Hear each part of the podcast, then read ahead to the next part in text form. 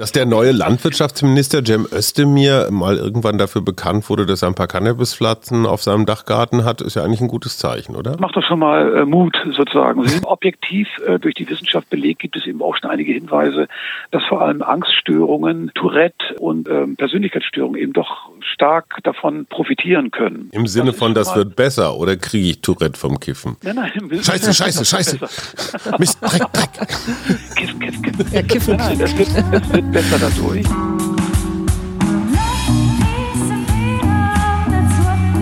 Wir. Arbeit, Leben, Liebe. Der Mutmach-Podcast der Berliner Morgenpost. Einen wunderschönen guten Tag. Hier sind wieder wir, die Mutmacher Hai und Schu Suse Schumacher. Und heute ist Expertenmittwoch und wir haben einen ganz wunderbaren Experten. Hallo, Professor Heino Stöver.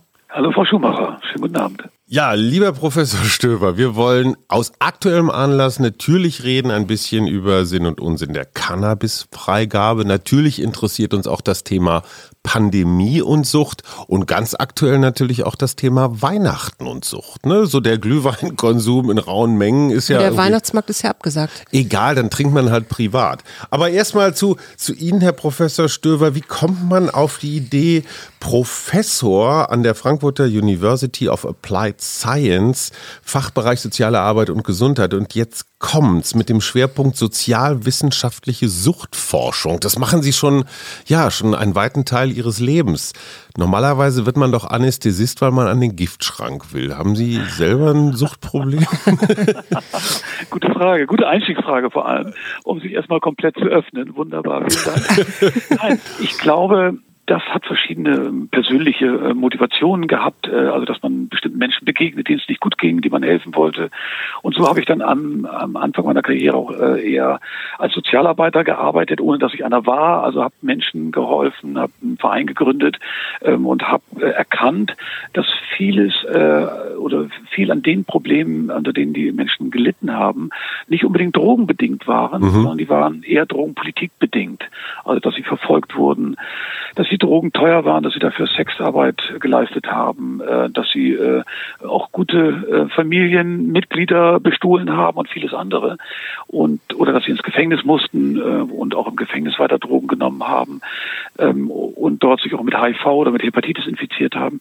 Das sind alles Dinge, die so persönlich ja wie so ein roter Faden durch den Anfang meiner Karriere zumindest gingen, bis ich dann irgendwann nochmal eigentlich wissenschaftlich arbeiten wollte. Ich habe Sozialwissenschaften studiert und bin äh, dann in verschiedenen äh, ja, größeren Forschungsprojekten gewesen und das hat mich dann weiter motiviert, das auch weiter zu tun. Und hier ist meine Aufgabe, das Wissen an Sozialarbeiterinnen weiterzugeben ähm, und äh, den Aspekt oder diese enge Verknüpfung von Gesundheit und sozialer Arbeit ähm, ja umzusetzen, äh, den Studierenden ins Stammbuch zu schreiben, äh, dass äh, die beiden Dinge immer zusammengehören. Jetzt würde ich gerne mal ganz an Anfang eben, Sie haben ja eben schon gesagt, wie Sie da überhaupt so gekommen sind. Um welch, was waren das damals für Drogen? Das waren ja wahrscheinlich noch nicht so viele synthetische Drogen, oder? Da ging es dann mehr so um Heroin und Christiane Cannabis F. und so. Christiane F. Genau. Es war ja äh, in den 70ern und 80ern, ähm, über die ich rede, äh, das war die, die, die Drogen, der Drogenmarkt war ja komplett übersichtlich. Mhm. Also da gab es ähm, Cannabis, äh, es gab ähm, das Kraut und das Haschisch, ähm, das gab äh, ein bisschen Opioide, auch illegal am Anfang noch aus den Apotheken gestohlen. Mhm. Äh, da gab es diese, diese Welle von Apothekeneinbrüchen. Ähm, und ja, es gab dann Kokain, das war also recht übersichtlich, so wie das Fernsehprogramm Programm in den 60ern. So muss man sich das vorstellen. und, äh, und, und heute gibt's gibt's gibt's äh, wie auf der Fernbedienung, man weiß überhaupt nicht mehr, wo man ist. Wo man ist. Ja, genau, so würde ich es vergleichen. Das äh, ist deutlich geworden, dass die äh, Prohibition natürlich auch ein Vakuum hinterlassen hat. Also es ist dann versucht worden, mit synthetischen Substanzen Gesetze zu umgehen. Ähm, das war so ein Katz-und-Maus-Spiel zwischen den äh, Toxikologen, Pharmakologen auf der einen Seite, die neue Substanzen entwickelt haben, und der Polizei und dem Gesetzgeber.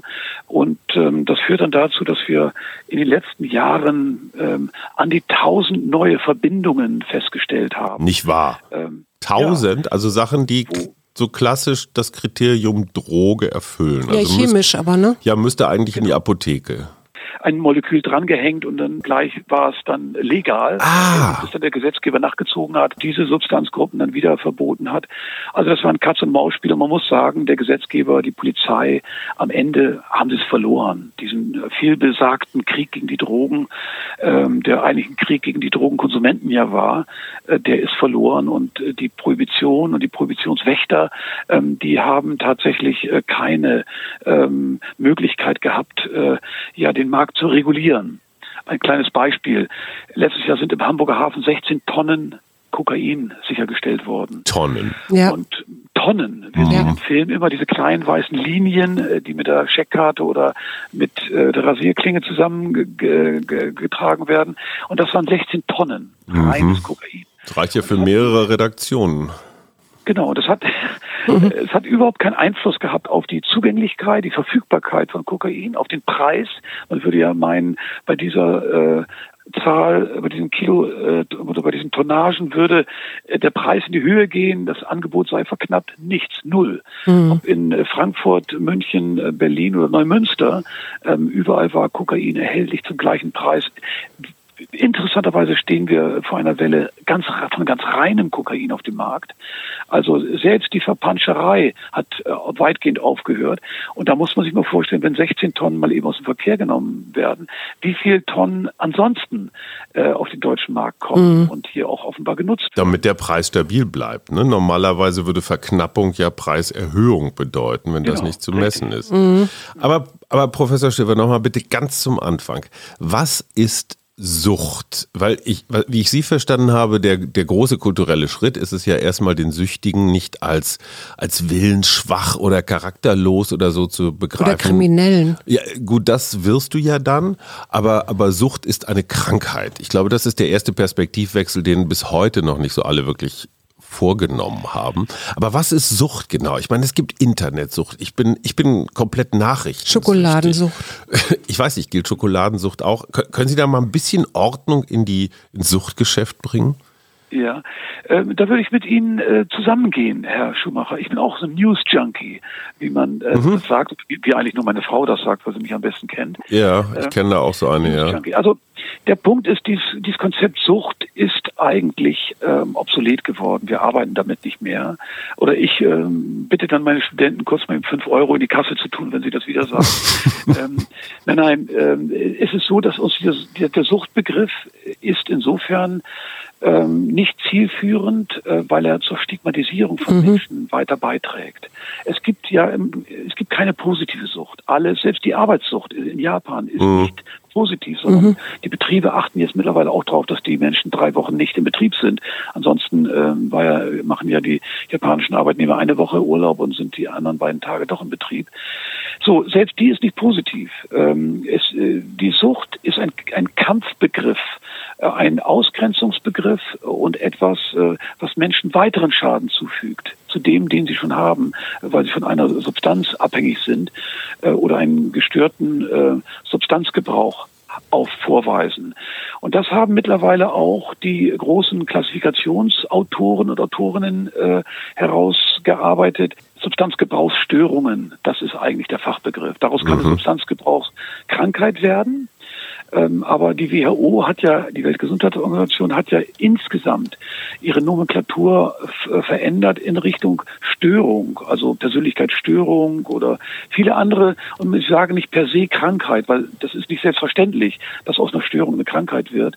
Und die Störung selbst umfasst eben noch mehr ähm, Phänomene als die Krankheit selbst. Grundsätzlich gehen wir davon aus, dass man ähm, abhängig werden kann von bestimmten Stoffen und von bestimmten Verhaltensweisen. Und dass äh, wir beide als News Junkies sind eben von Verhaltensweisen abhängig. Ähm, und indem man ähm, an bestimmte also das sind die beiden Ebenen, auf denen wir arbeiten. Substanz, klar, Opiate, Alkohol, Tabak und Nikotin und vieles andere.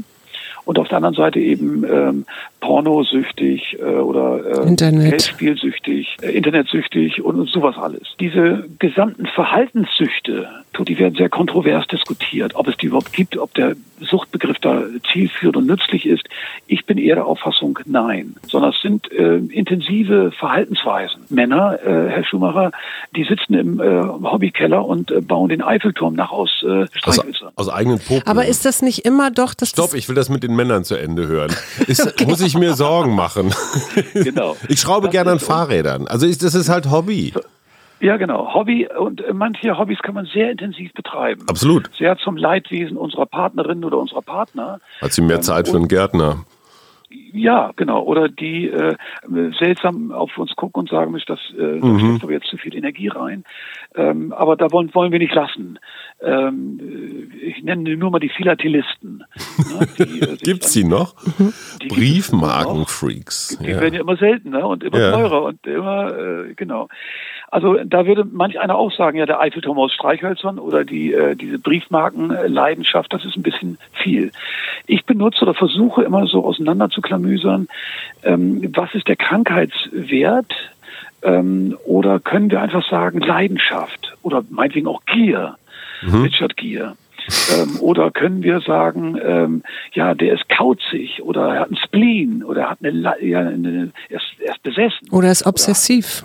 Obsessiv, genau. Das sind, äh, Sie würden äh, gleich wieder eine super Note kriegen in meinen Seminaren. Ich versuche dann äh, sozusagen diese Begriffe auf ein Tafelbild zu bringen. Und was wir machen, wir jagen die alle durch einen Trichter und unten kommt raus Sucht. So. Und das äh, ist eine sehr ungenaue Bezeichnung. Äh, wir müssen auch bei den Substanzgebrauchsstörungen sehr genau sagen, wie sind denn die Konsummuster, wie äh, hat sich das im Lebenslauf entwickelt und bevor wir eine Krankheitsdiagnose stellen können. Deswegen hüte ich mich davor, diesen Sucht, diesen Alltagsbegriff Sucht äh, wissenschaftlich zu verwenden, obwohl unser Institut dummerweise noch Institut für Suchtforschung hat. Das andere ist auch echt zu lang. Aber, aber sagen Sie mal, lieber, lieber Herr Stöber, ich frage natürlich für einen Freund, äh, aber, aber gibt es sowas wie Suchtpersönlichkeiten? Also, dass Menschen einfach, ja, ich weiß nicht was, genetisch oder sonst wie so prädisponiert sind für, also suchtanfälliger sind? Also, meine Frau zum Beispiel hat sich total gut im Griff und ich gar nicht. Okay.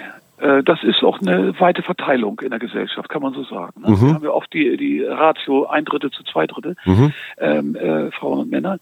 Nein, ich würde das verneinen. Äh, was wir wissen, ist, äh, dass die äh, Entstehung einer Sucht bei den Menschen ähm, um 30 Prozent erhöht ist, die ein äh, süchtiges Elternteil haben, mindestens ein süchtiges Elternteil. Also das ist eine ganz wichtige Geschichte. Das kann man bei Rauchen ganz gut sehen, ne? Beim Rauchen.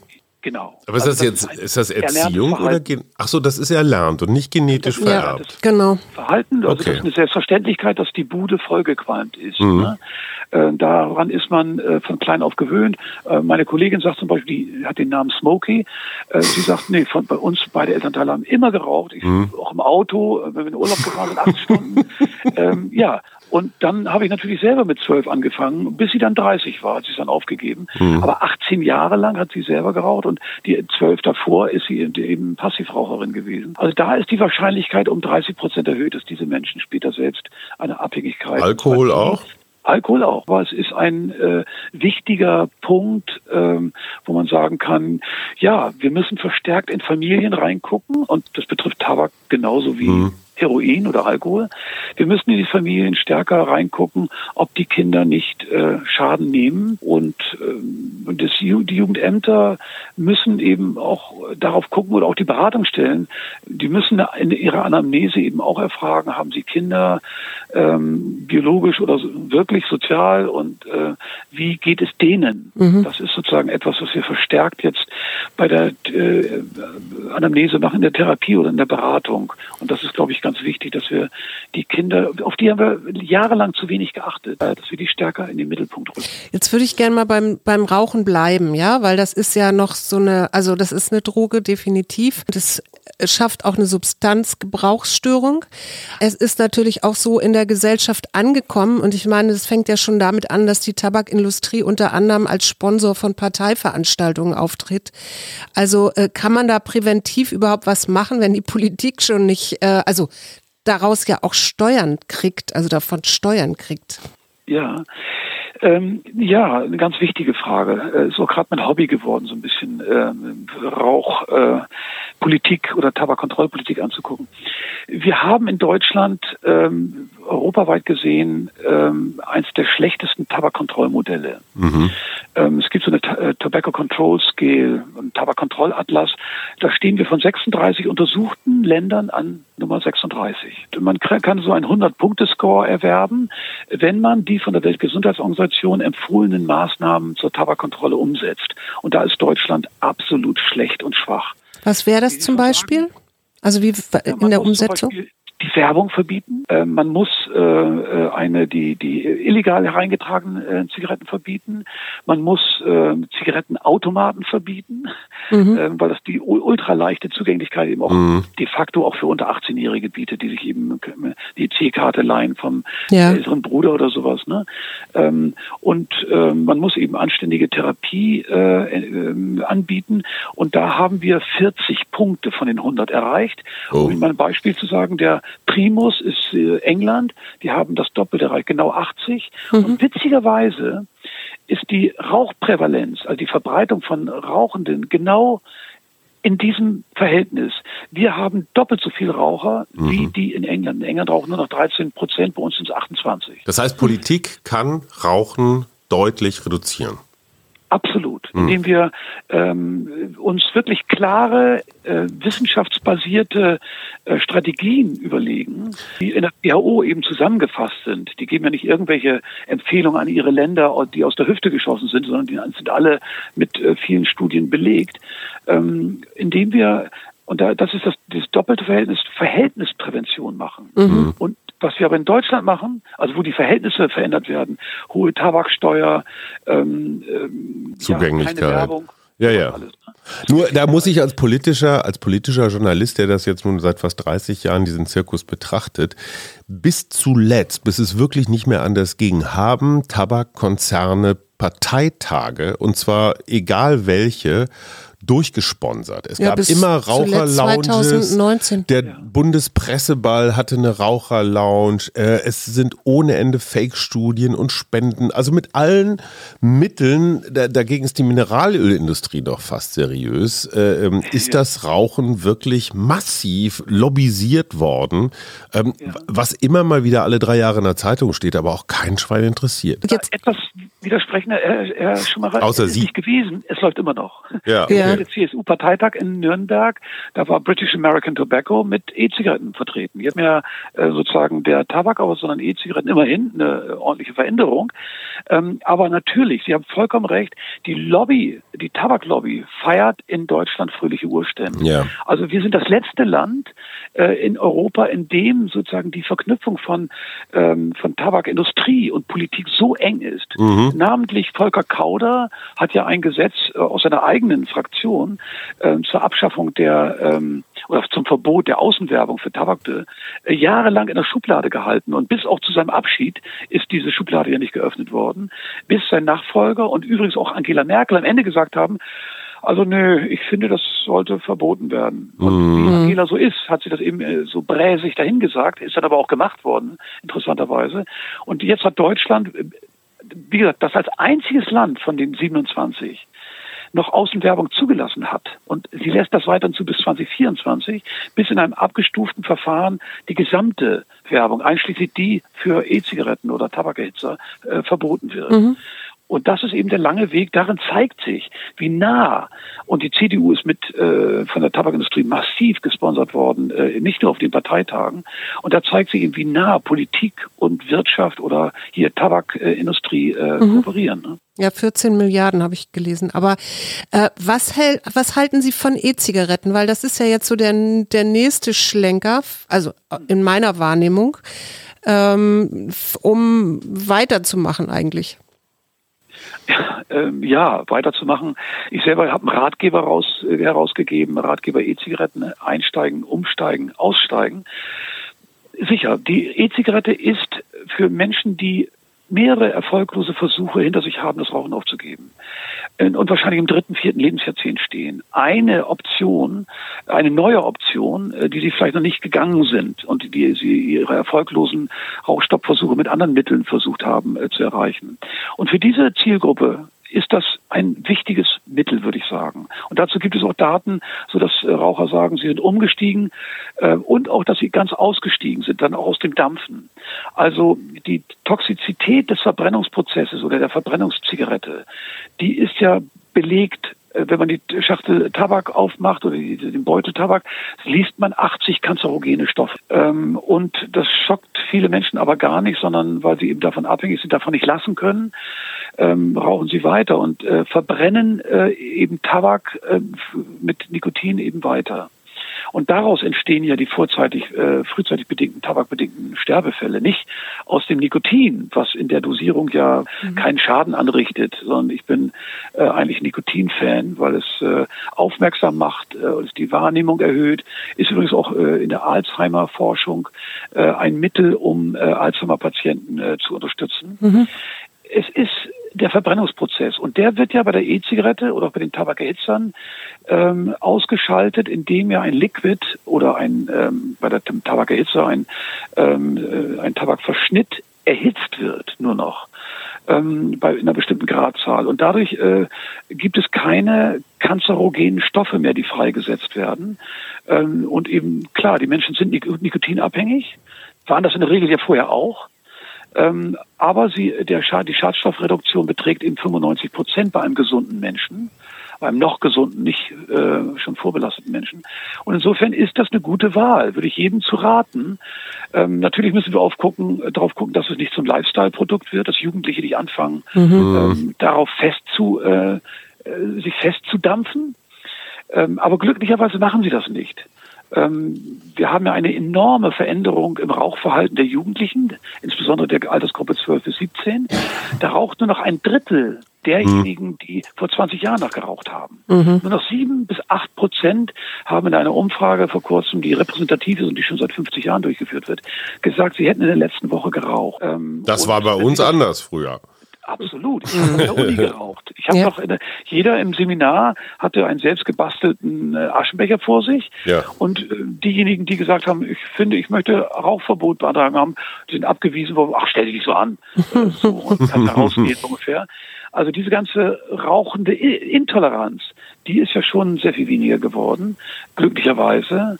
Äh, und ich war, wie gesagt, früher begeisterter Raucher ähm, und habe das eben alles miterlebt, noch die Raucherwaggons bei der Bahn. Oh ja. Drei nach neun doch auch, oder? Ne? Sie saßen doch auch und haben sich vollgequalmt und man sah keinen mehr. Genau, also äh, selbst Raucher sind nicht im äh, Rauchwaggon geblieben, sondern sind nur zum Rauchen hingegangen ähm, und sind dann woanders hingegangen. Also da merkt man, welche ähm, welche Veränderungen wir nötig haben, welche gemacht werden können und welche aber auch dazu führen, dass das Rauchen weniger wird. Mhm. Ich will ja niemanden kriminalisieren, um Gottes Willen, oder mhm. die EU will das nicht. Ähm, aber Laster kann man sich auch teuer bezahlen lassen. Ja. Wird in der Pandemie mehr geraucht? Haben Sie da Zahlen? Absolut. Es äh, Zahlen, ich habe jetzt aus, dem, äh, aus der Hüfte nicht, aber ich. Aber tendenziell. Wird auch mehr gesoffen in der Pandemie? Auch das. Äh, und zwar aus Gründen, aus dem Grund, dass die soziale Kontrolle wegfällt. Ich bin ja jetzt viel in der Online-Lehre, in, in Zoom-Meetings mit Kollegen und Kolleginnen. Und plötzlich merke ich, dass die Leute etwas machen, was sie sonst in Persona nie gemacht hätten. Die stecken sich eine Zigarette an, mit einem Zoom-Meeting oder Och. Studierende fangen an zu rauchen. Das hatten wir noch nicht. Oh ja, jede, jede Interessant. Menge. Ja, ja, ja. Wahrscheinlich verbringe ich auch jede Menge mehr Zeit im Zoom als Sie. oder muss das verbringen. Ja, ja.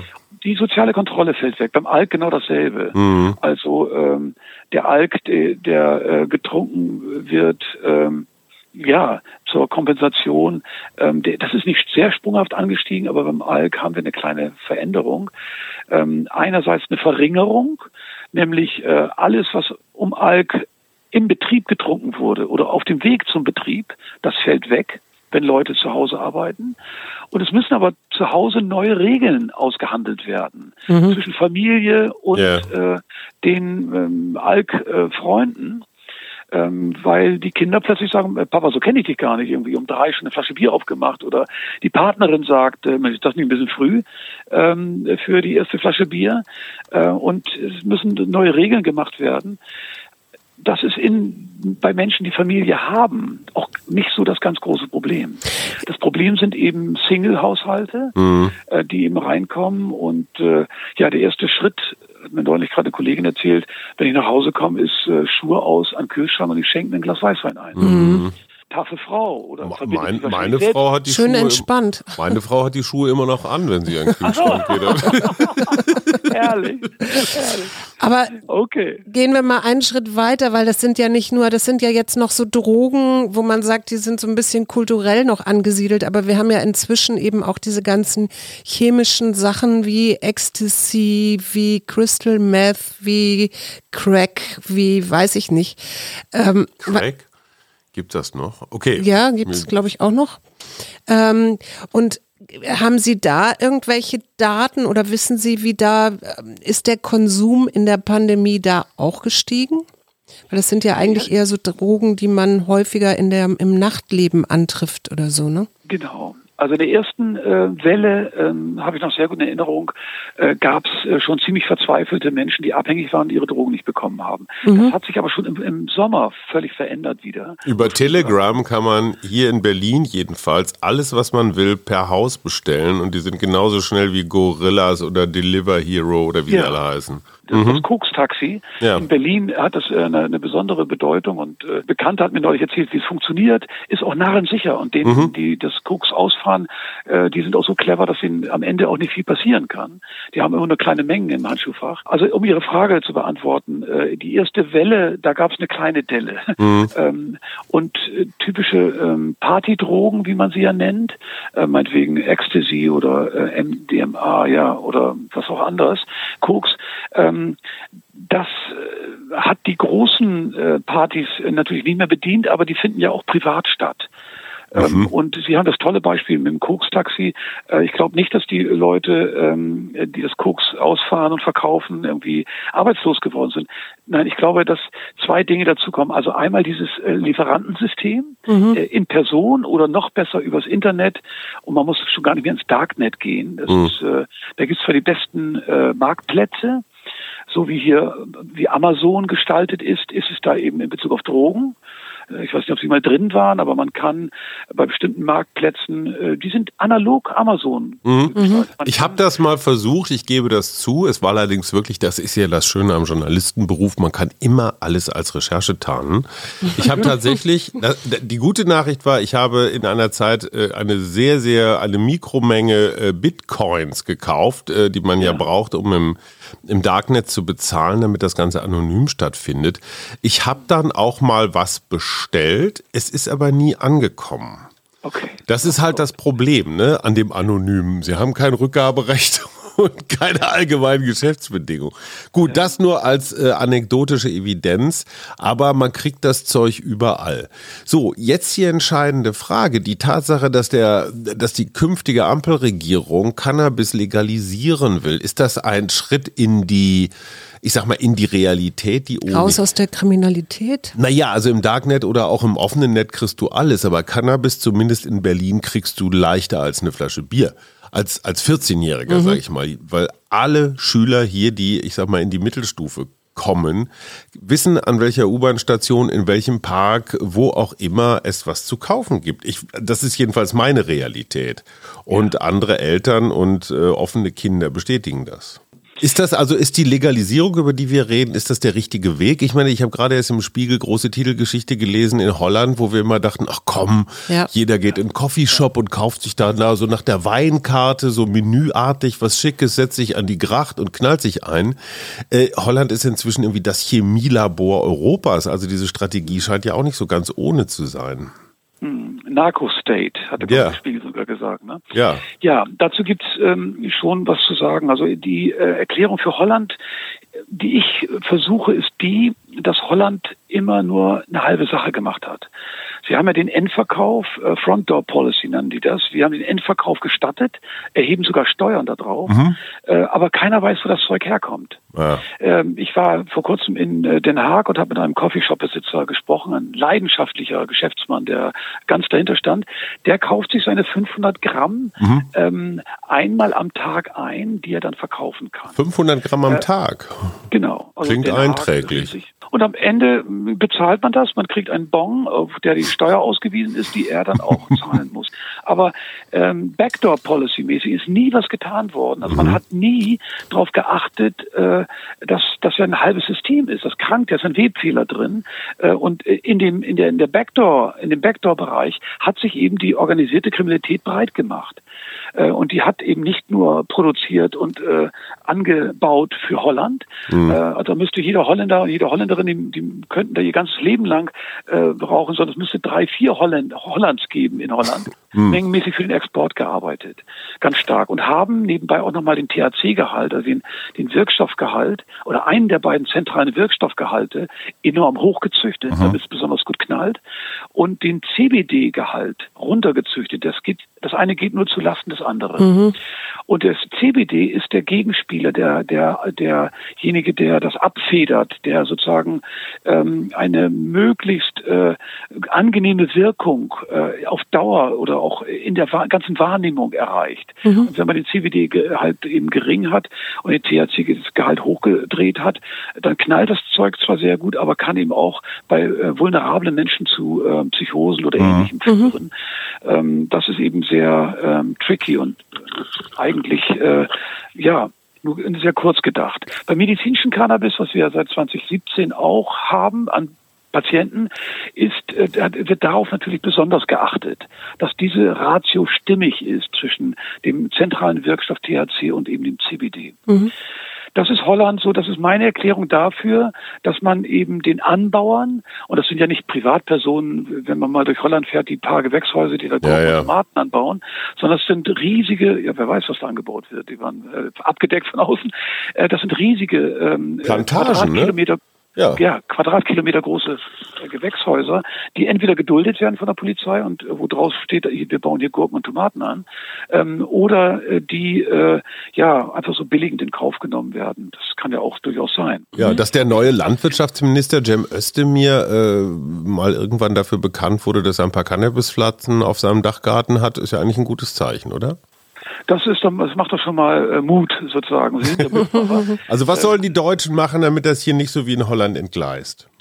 Die, äh, in Deutschland muss man, ähm, und das wollte ich noch eben als Abschließendes sagen, es hatten sich zwölf oder vierzehn Städte in Holland zusammengetan und die wollten ein geschlossenes System machen. Mhm. Also von der Produktion, Distribution zum Endverkauf und Endverbraucher sollte das nachvollziehbar, transparent, ähm, äh, eben auch Güte, ökologisch natürlich, das grüne Cannabis sein, so, dass dieser Modellversuch ist jetzt wieder gescheitert. Das mhm. heißt, man richtet sich auf weitere, oder man muss sich auf weitere fünf oder zehn Jahre einrichten, bis wieder ein erneuter Versuch gemacht wird und ein geschlossenes System hergestellt werden muss. Das brauchen wir in Deutschland. Wir müssen also ähm, Lizenzen vergeben an Menschen, die alle Voraussetzungen erfüllen, dass sie ähm, äh, qualitativ hochwertiges Cannabis äh, produzieren, ähm, das in den Verkehr bringen äh, und dann eben in Fachgeschäften verkaufen können. Ähm, mit Gütesiegel, mit Herkunftsnachweis, mit THC-Gehaltsausweisung. So wie in den äh, USA. Werbung. Äh, USA, ja genau, in manchen St äh, Staaten ist das so. Wir haben ja mhm. mittlerweile, ähm, ich glaube, 21 Staaten, New York, äh, New York State äh, hat jetzt als letztes legalisiert 21 Gramm. Und so sollte es eigentlich sein, genau. Der Lizenznehmer sollte einen guten Leumund haben, darf also nicht vorbelastet sein. Wir, wir stellen ja hier in Deutschland schon lange jetzt medizinisches Cannabis her. Hm, wir können das. Aber das ist ja medizinisches und soweit ich weiß, ist die Datenlage bei Hanfstudien sehr unsicher nach wie vor. Also was ist der therapeutische Nutzen und wo sind auch mögliche Gefahren oder sogar Schäden wie bei Jugendlichen, die ähm, zu früh mit Cannabisgebrauch anfangen? Haben Sie Haben Sie völlig recht. Ähm, es ist nicht mehr ganz so wie vor fünf Jahren, sondern äh, es haben sich ein paar Studien ergeben. Ich habe äh, jetzt am Freitag einen tollen Vortrag gerade dazu gehört von eigentlich der besten Expertin in Deutschland. Das ist äh, Professor Dr. Kirsten Müller-Fahl aus Hannover von der Medizinischen Hochschule. Ähm, die hat die ganze Datenlage nochmal aufbereitet. Mhm. Und man merkt doch, dass es Hinweise gibt dafür. Und ich meine, die Patientenzahl in Deutschland zeigt das ja auch. Wir haben ja etwa 80.000 Menschen in Cannabis basierter äh, Therapie, ähm, die äh, ja davon enorm profitieren. Mhm. Das mag ein subjektives äh, äh, Gütesiegel sein, aber äh, objektiv äh, durch die Wissenschaft belegt gibt es eben auch schon einige Hinweise, dass vor allem Angststörungen, äh, Tourette äh, und äh, Persönlichkeitsstörungen eben doch stark davon äh, profitieren können. Mhm. Im Sinne von, das wird besser oder kriege ich Tourette vom Kiffen? Nein, nein, scheiße, scheiße, scheiße. Mist, Dreck, Dreck. Kiffen, kiffen, kiffen. Ja, kiffen. Nein, nein, das wird, das wird besser dadurch. Ah, okay, Und, Schatz, was für dich. Dann kommen wir jetzt auch wieder auf unsere Ursprungsfrage zurück. Was ist denn Sucht? Hm. Sucht ist eigentlich der gescheiterte Versuch der Selbstmedikation. Mhm. Also äh, wir können die Drogen auch als Substanzen nehmen oder als Medikamente, mit denen wir uns selber ähm, helfen wollen oder mit denen wir uns wirklich selber helfen, um mit den Arbeitsanforderungen besser zurechtzukommen, nehmen wir pushende Drogen, äh, leistungssteigernde Drogen, um abends wieder runterzukommen, nehmen wir ähm, leicht sedierende Substanzen zu mhm. uns, aber der ganze, den ganzen Tag über begleitet uns Kaffee als äh, leistungssteigernd und äh, äh, motivierend und so weiter. Also wir haben ja unseren festen Rhythmus und jede Droge hat ihren Platz in diesem Alltag, in diesem Ablauf. Mhm. Und ich glaube, dass das ganz wichtig ist, äh, dass wir uns alle als Konsumierende begreifen. Bei manchen eben und bei uns selber vielleicht phasenweise in unserem Leben auch, äh, gibt es dann allerdings äh, Chronifizierung, Verhärtungen, mhm. Ähm, so dass es eben, dass wir bestimmte Alltagsvorrichtungen ohne diese Substanz nicht mehr vollbringen können, keine An die Anforderungen nicht mehr erfüllen können. Und dann wird's haarig. Und dafür gibt es dann mehrere Indikatoren, ob wir nur noch alleine konsumieren, ob wir es vermeiden, in der Öffentlichkeit zu, zu gebrauchen. Ähm, ja, mhm. wenn wir in Urlaub sind, ob wir Angst haben, meinetwegen vor einem Langstreckenflug, wo wir nicht rauchen dürfen, ähm, und den, den, den Langstreckenflug meinetwegen businessmäßig zu unserem Partner in China nicht äh, durchführen, weil wir einfach nicht mehr rauchen dürfen. Mhm. Oder ob wir in Schweden Angst haben, äh, ja, wenn um 8 Uhr dort äh, die Läden zugehen, die System Bolaget, wir keine, kein Alkohol mehr kaufen können. Also da an solchen Stellen merken wir, mindestens an solchen Stellen, dass irgendwas nicht stimmt, mhm. sondern dass wir wirklich drauf sind ähm, oder dass wir da ein kleines Problem haben. Ich hätte auch nicht gesagt äh, Substanzgebrauchsstörungen, ähm, sondern ich hätte gesagt Substanzgebrauchsprobleme. Ist kein medizinischer Begriff. Insofern mhm. ähm, spricht die Medizin eben von Störung oder dann später von Krankheit. Ähm, ja, das sind äh, Dinge, glaube ich, ähm, wo wir alle was mit anfangen können. Mhm. Äh, wenn ich jetzt so, wenn ich jetzt wahrnehme an einem meiner ähm, Familienmitglieder meinetwegen, dass Keine da Namen, bitte keine Namen bitte. Nein, äh, dass Ahnung, da so eine Substanzgebrauchsstörung vorliegt. Also dass eben zum Beispiel derjenige sich äh, separiert und nicht mehr richtig im Familienverbund aktiv ist und sich zurückzieht und so weiter. Was kann ich denn da als Angehöriger machen? Ja, als Angehörige ist das eigentlich schwer, weil ähm, die ähm, das Familiengefüge äh, und auch die Machtverhältnisse und auch die, äh, die aber die, die, die Öffnungschancen, die sind da ja sehr gering. Mhm. Und äh, man kann eigentlich nur tun, die, äh, die Tür offen zu halten, würde ich sagen. Nie zuzuschlagen, äh, das Familienmitglied nicht auf diesen Konsum zu reduzieren, mhm. ihn wahrzunehmen oder sie wahrzunehmen in, in der ganzen Vielfalt äh, ihrer oder seiner Persönlichkeit.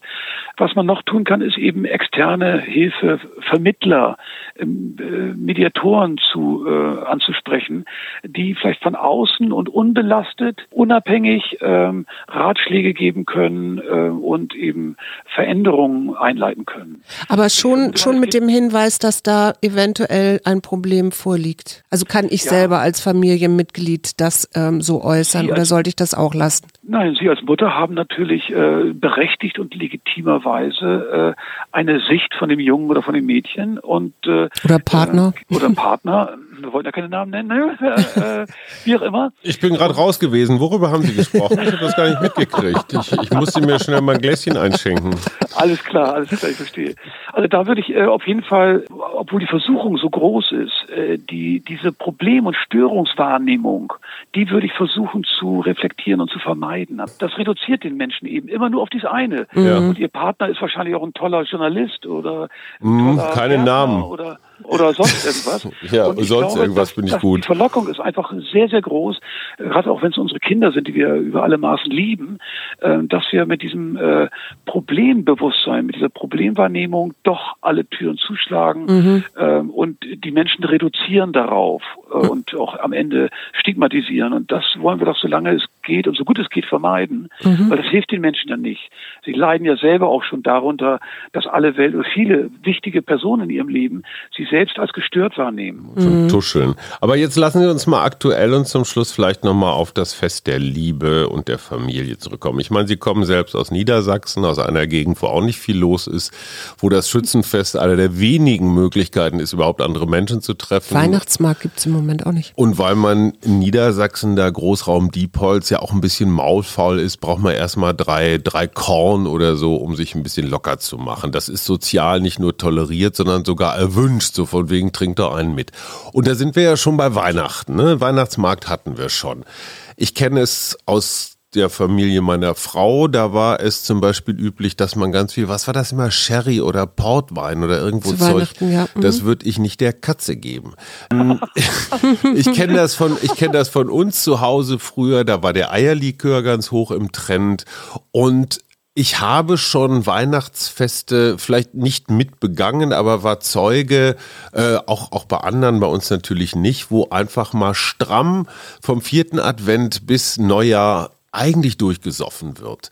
Das klingt immer so lustig, aber in Wirklichkeit ist das doch eigentlich unser größtes Suchtproblem in Deutschland, oder? Warum ist das auch in Film und Fernsehen überall? Jetzt wird wahrscheinlich die Koalition auch wieder mit dem Schaumwein begossen. Das ist überhaupt kein Problem, oder? Es wird langsam eins. Und hm. ähm, ich glaube, ich muss auch sagen, dass die diejenigen, die sich bisher mit Alkoholpolitik abgegeben haben oder sich äh, darum bemüht haben, äh, Veränderungen herzustellen, ähm, dass man denen das alles nicht so richtig abgenommen hat. Ich Wie Vegetarier, ne? So Spaßbremse. Ja, genau die, die Abstinenzler mhm. und die, die Betroffenen mhm. und die Ehemaligen. Von denen ähm, hat sich die Gesellschaft, und die haben das Wort geführt, die hatten die Deutungshoheit ja. lange Zeit, äh, denen hat man die Botschaft nicht so richtig abgenommen, weil äh, klar, die waren ja nun selber drauf und, mhm. ähm, und dieses Furztrockene, was sie drauf hatten, die Guttempler, die ja. AA, die Blaukreuzler, das alles wollte man ja nicht haben und die Politik wollte es eigentlich auch nicht haben. Und vieles in Berlin geht auch eigentlich nur nass oder zumindest angefeuchtet. Ne? Wenn man mal ehrlich ist, da habe ich nun lebhafte äh, Erfahrungen gemacht. Das geht eben äh, so nicht. Und ich habe so den Eindruck, dass wir in letzter Zeit auch mit ähm, den ähm, ja, der, mit der Wissenschaft, ähm, aber auch mit äh, dem neuen Konzept Schadensminimierung, Harm Reduction, nicht Harm Reduction, sondern Harm mhm. Reduction. Mhm. Die, äh, hat auch mal jemand missverstanden, deswegen sage ich so deutlich. Ja, ja. Harm Reduction ist manchmal auch nicht schlecht. Da geht es so ein bisschen darum, dass wir versuchen, das Problem Alkohol oder wenn es ein Problem ist, oder das Phänomen Alkohol, um mal ganz sachlich und neutral zu bleiben, etwas anders angehen wollen als mit dieser, mit diesem Abstinenzgebot äh, und dem Fingerheben, weil das nützt den wenigsten Menschen. Wir wollen eher auch Bezug auf alle anderen Substanzen, so steht es auch im Koalitionsvertrag, ähm, schadensminimierende Strategien äh, entwickeln. Natürlich bleibt das Ziel Abstinenz da, aber wir wollen es ergänzen eben um schadensminimierende mhm. Strategien. Die E-Zigarette ist eine schadensminimierende Strategie. Es ist auch nicht gut, dass die Leute dampfen, da sollten sie eigentlich auch daraus aussteigen. Aber wenn sie es nicht können, ist es immer noch besser, als eine Verbrennungszigarette anzufassen. Mhm. Äh, die, die saubere Spritze an Menschen, die äh, Heroin intravenös konsumieren, ist eine schadensminimierende Maßnahme. Oder das reine Kokain, ne? Ja, oder das. Oder jede, jedes Kondom ist eine schadensminimierende mhm. äh, Strategie. Aber Entschuldigung, soweit ich die Weinindustrie verstanden habe, ist in den letzten 10, 20 Jahren der Alkoholgehalt in Weiß- und Rotwein dramatisch in die Höhe gestiegen. Der geht jetzt langsam in Likörgrößen. Also eigentlich müsste man doch auch, ich sag mal, leichtere Weine produzieren, wo eben nicht 15 Cent drin ja. sind, sondern vielleicht nur 11. Ja, haben Sie völlig recht. Also wir müssen eben auch auf der Produktseite mhm. uns umgucken. Was zum Beispiel jetzt in die Höhe schießt, ist alkoholfreies Bier. Ja. Mhm. Also äh, äh, seltsamerweise, wir warten auf den alkoholfreien Wein oder ja, den gibt es auch schon. Haben wir probiert, ist schwierig. Ist schwierig. Was sagt Ihre Frau dazu? Da bin ich jetzt äh, neugierig. Schatz? Nee, nee, das ist tatsächlich, ich, das war sogar meine Anregung, weil ich sehr häufig auf Weine allergisch reagiere mit äh, ja, Nasen, also Histamine. Das ist hier aber völlig Aber egal. das ist äh, bei alkoholfreien Weinen auch so, leider. Ich erinnere mich nur an alkoholfreien Sekt. Äh, damit, hm. ich werde es benutzen, Herr Schumacher, würde ich nicht meine Katze füttern. Das ist so weglaufen, so wegschreien. Mhm. Da möchte man eigentlich doch lieber nur O-Saft pur äh, und, und nicht mehr. Mhm. Genau, aber ich glaube, dass diese Strategie viel erfolgreicher wird, sein wird. Wir haben dazu viel publiziert und erforscht, dass wir sozusagen die Schäden, die die Leute ja auch selber gar nicht wollen am Ende, ja. am nächsten Tag und äh, vieles mehr, die Arbeitsunfähigkeit bis Mittag, davor auch schon drei Liter Wasser getrunken zu haben. Ja, ja vier Pfefferminz. Die Streitsucht äh, meiner Frau. Streitsucht, vier mhm. Pfefferminzdrops schon gelutscht. Äh, der Arbeitgeber merkt es auch, dass da was im Argen ist und die Kolleginnen ja, und Kollegen ja. auch. So, das wollen die Leute am Ende selber ja nicht, sondern sie wollen ja irgendwie auch nochmal einen, einen Konsum haben, der funktional ist, der äh, zwar ähm, das kleine Räuschel heute Abend macht, aber eben morgen keine Spuren hinterlässt. Ähm, das ist, glaube ich, etwas, äh, womit man die Leute auch bestärken kann. Das heißt, wir gehen nicht auf die Leute zu in der Prävention und sagen, vergesst den Alkohol nie wieder, rührt ihn mhm. nicht an, sondern wir sagen, okay, Trinken ist, äh, hat eine große Kultur, sagen Sie ja auch, Frau Schumacher, hat eine lange Kultur, mhm. aber die, der Grad der Akzeptanz des Trinkens ähm, und der Belästigung oder vieler Dinge, die damit auch verbunden sind, Verkehrsunfälle, frühzeitige Sterbefälle, ähm, riesige volkswirtschaftliche Kosten. Gewalt mhm. in der Familie. Mhm. Gewalt. Ja. Jedes äh, dritte äh, Delikt von häuslicher Gewalt ist Alkohol mhm. ähm, assoziiert. Also all das muss man mal zusammenzählen und dann kommt man der Abwägung doch darauf, äh, dass ähm, ja diese Substanz doch äh, mit etwas mehr Vorsicht genossen werden sollte. Ähm, ohne jetzt Menschen, die das nicht schaffen, äh, diskreditieren zu wollen, aber äh, dass wir mehr Vorsicht äh, rote Linien einziehen mhm. in unsere Gesellschaft. Jeder weiß heute, äh, öffentliche Gebäude, da darf ich nicht rauchen und deswegen stehen immer äh, ja hauptsächlich noch Frauen vor den Bürotürmen und rauchen, zittern sich da einen ab und rauchen aber ähm, ganz schnell raus und das äh, hat ja doch gewirkt und das könnten wir beim Alkohol auch machen. Mhm. Viel stärker darauf achten, wo getrunken wird, wie getrunken wird, wie der Zugang ist. Wir haben den billigsten Fusel in Europa. Mhm gemessen am Bruttosozialprodukt. Wir äh, haben ein sehr schlecht kontrolliertes äh, Jugendschutzgesetz. Ähm, die Frage ist auch, ob wir weiterhin Jugendliche mit 16 oder 18 an Bier oder Wein ranführen wollen. Ähm, kann man ja auch auf 18 anheben, wie wir es beim Tabak ja auch gemacht haben vor einigen Jahren. Mhm. Ne? Nicht, dass wir trotzig auf den Boden stapfen und sagen, jetzt müssen wir aufhören zu trinken oder ich sollte nicht so viel rauchen, sondern dass wir über diese verhältnispräventiven Strategien einfach die roten Linien einziehen bei uns. Mhm. Ähm, ohne, wie gesagt, dass wir die Menschen äh, am Ende alle zwangsbeglücken wollen mit Abstinenz. Das ist sie nun weiß Gott nicht. Funktioniert glaube, ja auch nicht. Ich glaube, so ein entscheidendes Wort ist Genuss. Also für mich, ne? Ja, wenn ich etwas genussvoll genieße, dann bin ich bewusster, als wenn ich etwas so in mich reinkippe, weil es ähm, ja, weil es gerade verfügbar ist und und billig. Ja. So, ich habe noch eine ne, ne Schnellfrage und Antwortrunde, bevor meine Frau mit ihrer Killer-Schlussfrage kommt. Sie, Sie dürfen immer nur mit Ja oder Nein antworten. Ist die Trennung zwischen legalen und illegalen Suchtstoffen sinnvoll? Nein. Gibt es soziale, kulturelle, altersmäßige Unterschiede von Süchten? Altersmäßige Unterschiede? Ja, auch soziale, kulturelle. In Bayern wird mehr gesoffen als in Niedersachsen. Oh ja. In England mehr als in, puh, weiß nicht wo. Thailand. Kroatien. Ja, ja. Gibt's doch, schon. Mhm. Okay, was ist Ihre Lieblingsdroge? Rotwein. Okay. ähm, Im Silicon Valley wird Microdosing betrieben, also illegale Substanzen. Ich meine, ich hätte in der Zeit von LSD gelesen. Ich dachte, da sieht man immer ganz viele bunte Bilder. Aber wenn man das runterdosiert, äh, keine Ahnung in welcher Größenordnung, dann scheint es irgendwie zu funktionieren. Sind Sie ein Freund von Microdosing? Interessantes Konzept, aber eher nein. Okay. Was ist die nächste große Sucht, die wir jetzt noch gar nicht so richtig absehen können? Haben Sie da schon was im Auge? Äh, Streaming-Sucht wahrscheinlich. Streaming-Sucht. Mhm. Okay, und meine Serien, Seriensucht. Ja, ja, ja. Mhm. Meine Frau und ich überlegen, so in der zweiten Alters, äh, also in der zweiten Lebenshälfte nochmal ganz neu anzufangen. Wir dachten, so Klimawandel wird wärmer, in Mecklenburg gibt's viel Land. Wir würden gerne Cannabis-Farm aufmachen, im Sinne von ne, Green Cannabis, wie Sie das vorgeschlagen haben. Würden Sie so als Testimonial mitmachen? Sofort. Super, das ist doch mal, ja, mal eine klare Antwort. So, Schatz, jetzt hau raus. Genau, ich habe immer eine letzte Frage und die ist, äh, was macht Ihnen Mut? Rotwein. Äh, nee, Ruth von dir nicht. Äh, Mut macht mir, dass man die Dinge am Ende, also jetzt meine ich auch mein, äh, mein, meine Karriereende oder berufliches Ende, doch verändern kann. Mhm. Viele haben mich gefragt, wo, wo habe ich den langen Atem her, äh, in diesem Feld zu bleiben. Mhm. Das Feld ist bei näherem Hinsehen total groß äh, und total vielschichtig, ähm, aber dass man doch in gewisser Weise Dinge äh, verändern konnte, das macht mir immer Mut und sozusagen das, das, das, das der kleine Kokainstoß, um das Neue anzugehen, mhm. so, um da mal im Bild zu bleiben. ähm, das finde finde ich, äh, das macht mir Mut. Wenn man jetzt äh, dieses, diese Drogenpolitik bearbeiten wollte und man hat irgendwie nur, man gibt sich drei Jahre oder sowas, dann äh, ist man schnell enttäuscht, weil die Leute haben wirklich oft mhm. den Mut schnell gar nicht gefunden oder schon wieder verloren. Also äh, gesellschaftliche Prozesse, wir hatten das ja schön äh, entwickelt heute Abend an dem Beispiel des Umgangs mit dem Rauchen, mhm. die brauchen vielleicht auch eine Generation.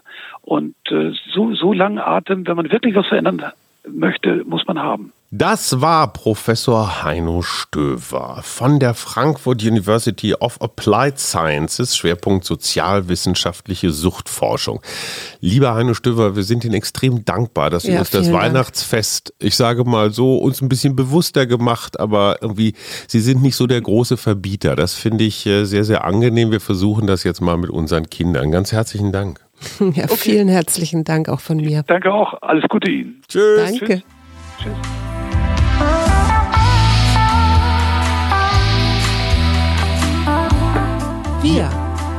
Arbeit, Leben, Liebe. Der Mutmach-Podcast der Berliner Morgenpost.